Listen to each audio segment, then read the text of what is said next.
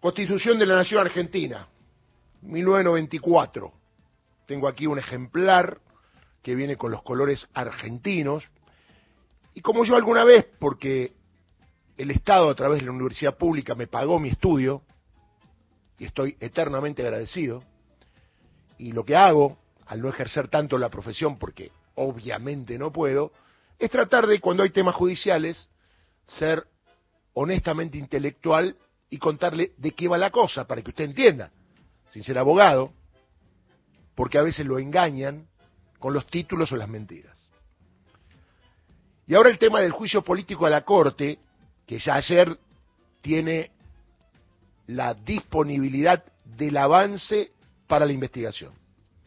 Es decir, para que usted lo entienda, porque si no entiende lo que es juicio político, el tema de las comisiones, del tema de la Cámara de Diputados, del Senado, a partir de ahora el pueblo argentino va a ver cómo se sacan los trapitos al sol del máximo tribunal de la República Argentina.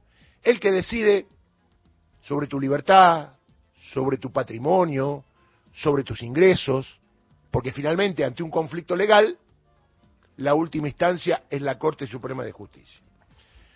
Y entonces, como yo estudié hace mucho, y dije, ¿habrá cambiado la Constitución? Porque lo escuché a Mario Negri, que no sé si es abogado o no. El hombre era ladero de Alfonsín. Quería ser como Alfonsín. Pobre, pobre. Y ayer escuché que él dijo que el pedido de juicio político atenta contra la Constitución. Yo iba en el auto, para el auto y dije, hoy, y como la tengo atrás a la Constitución, en el semáforo rápidamente busqué el artículo 53, porque si algo tengo es memoria. Y me encuentro que el juicio político está previsto en este artículo y es la forma de remoción o no de la Corte Suprema de Justicia. Entonces digo que Mario Negri es una bestia o un mentiroso sumamos mentirosos al PRO, ya habíamos comenzado esta semana con Horacio Rodríguez Larreta en el tema de la ciudad más segura del mundo. ¿Y qué se viene ahora? Porque fue por 16 votos a 15. Apretado, claro está. Pero pregunto, ¿por qué Juntos por el Cambio se opone si resulta que la investigación sale, por ejemplo, voy a ser exagerado, si sale que un ministro de la Corte mató a alguien y está aprobado, Juntos por el Cambio va a decir, me opongo a que le hagan el juicio político. Si en el devenir del proceso se determina que hubo corrupción en la obra social del Poder Judicial, y están los números y está claro, y lo ve todo el país, Juntos por el Cambio va a decir, no, está bien que roben en la Corte Suprema, yo estoy de acuerdo. Esto ya es más peleagudo, porque conocemos cómo es Juntos por el Cambio. Si se comprueba que Juntos por el Cambio canjeó un fallo como en la coparticipación para apoyarlos en que no le hagan lugar al juicio político, acuerdos espurios, acuerdos de fallos, venta de fallos. Y si se comprueba que desde adentro de la Corte le decían al gobierno de la ciudad, ustedes hagan esto en el tema de las mayorías y minorías del Consejo de la Magistratura, amparo de Luis Juez, como se escuchó y se vio publicado que Silvio Robles, ah, ¿no renunció Silvio Robles todavía? La mano derecha de Horacio Rosati. Ahora voy a averiguar. Ah, no renunció. Bien, Silvio Robles le decía a Marcelo de Alessandro, que pidió licencia, pero no renunció, qué iba a pasar con el tema de la coparticipación. Y también le decía que díganle a Luis Juez que venga a la corte, que venga donde está mi jefe, Horacio Rosati, que acá lo vamos a ayudar. Escandalosa situación. Un tema del cual tengo mucha información porque lo que se viene ahora a partir del próximo jueves, primero armar todos los expedientes, son 14, con las 62 denuncias, porque los expedientes son pedidos de juicio político respaldados por las denuncias correspondientes que cada uno de los afectados hizo contra la Corte Suprema de Justicia. Ah, me olvidaba, le digo a Mario Negri que cualquiera de los que estamos acá, según la Constitución, puede pedir el juicio político de cualquier miembro de la Corte. Digo, Mario Negri está en la Constitución el tema del juicio político a la Corte. Este caso más grave, porque lo pidió el presidente con el apoyo de los gobernadores y un grupo importante de diputados. Fuerte. Aunque Clarín y la Nación no te lo muestren, la Corte no la está pasando bien. Y creo que a esta altura es lo más grave que le puede pasar, ¿eh? que no la pasen bien. Y eso es importante, que no la pasen bien. Es decir, tanto es así que si alguien encuentra a Rosati en la calle y no lo conoce de cara y le pregunta, ¿qué tal? ¿Usted a qué se dedica? Soy abogado. ¿Está claro? No dice soy el presidente de la Corte Suprema de Justicia, como debiese ser en un país normal, donde los jueces deben ser probos, honestos y hasta admirados por la gente. ¿Conoce usted algún juez admirado en la Argentina? Uno, dos, tres, termino. Eh, ¿Qué se viene?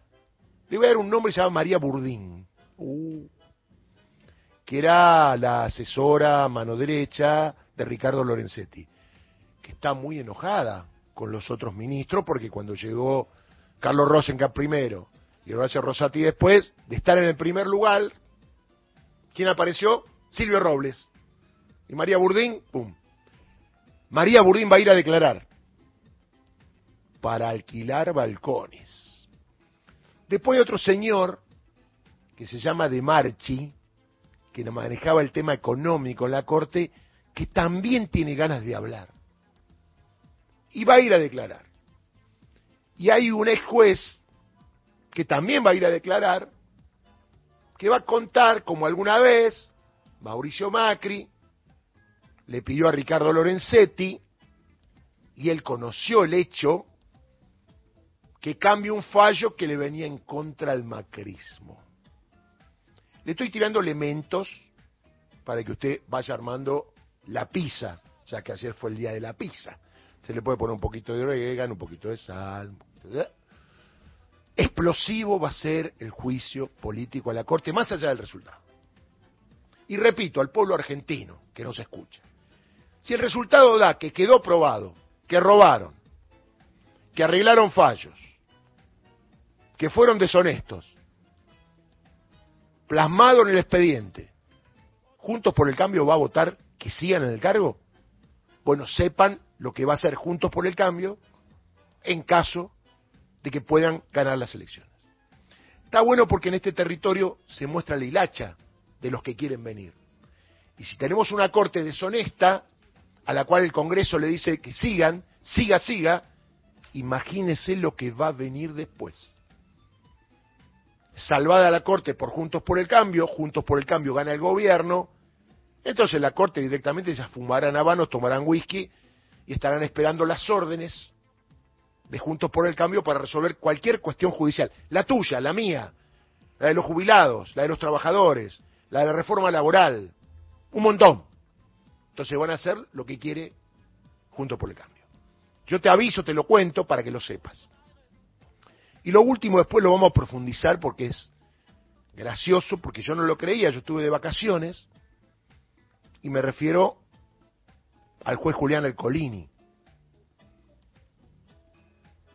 A ver, el diputado Rodolfo Tailade, atento al tema Lago Escondido y cómo en esa charla se escuchaba a Julián Recolini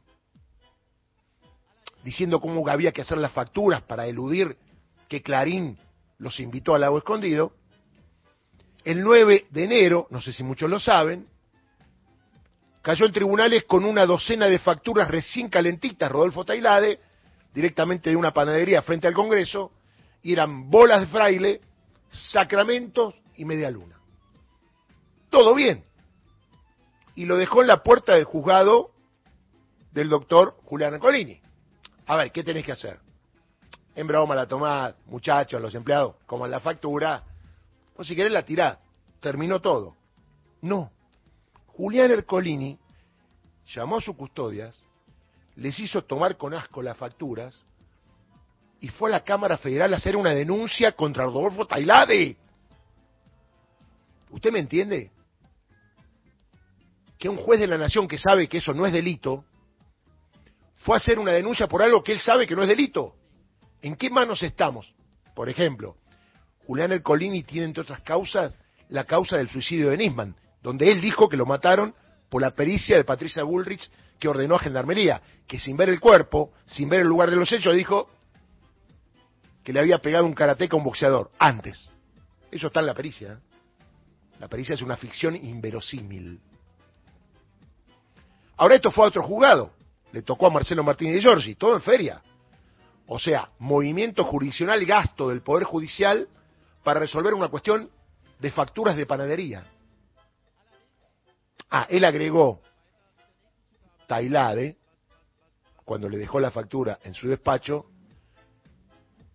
el sorete que ustedes dicen le viene a traer las facturas, porque hablaban en los chats como que Rodolfo Tailade y Leopoldo Moró eran soretes. Bien. El juez Marcelo Martínez y Giorgi, con las facturas ahí y la denuncia, le da vista a la fiscal, Paloma Ochoa. Imagínense, van las facturas por el cuarto piso de tribunales, a la fiscalía, la doctora la mira, dice a ver qué delito hay acá en las medialunas, no hay ningún delito, y le dice, señor juez, tiene que archivar la causa por inexistencia de delito. Recuerde, sacramento, bola de fraile y medialuna. Y el juez Marcelo Martínez Llore, ¿qué hace?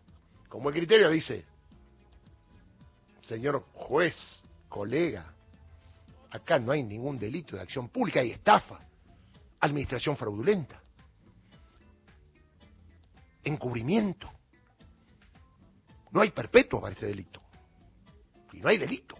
Ahora, yo puedo hacer un delito, yo no, una denuncia que no es delito, pero fíjese la intencionalidad del juez que sigue manejando el juzgado todavía y que sigue siendo profesor de la facultad. Yo si fuese alumno le preguntaría, doctor, para usted, que le regalen facturas, ¿es un delito? Yo pensé, sería dádivas. Es como, este me quiere comprar con las facturas. Tráfico de influencias. Yo con todo respeto y recordando las facturas que le llevó el diputado Rodolfo Tailade, por favor, doctor Julián Elcolini, con todo respeto, deje de romper las bolas de fraile con estos temas. Noticia, reflexión,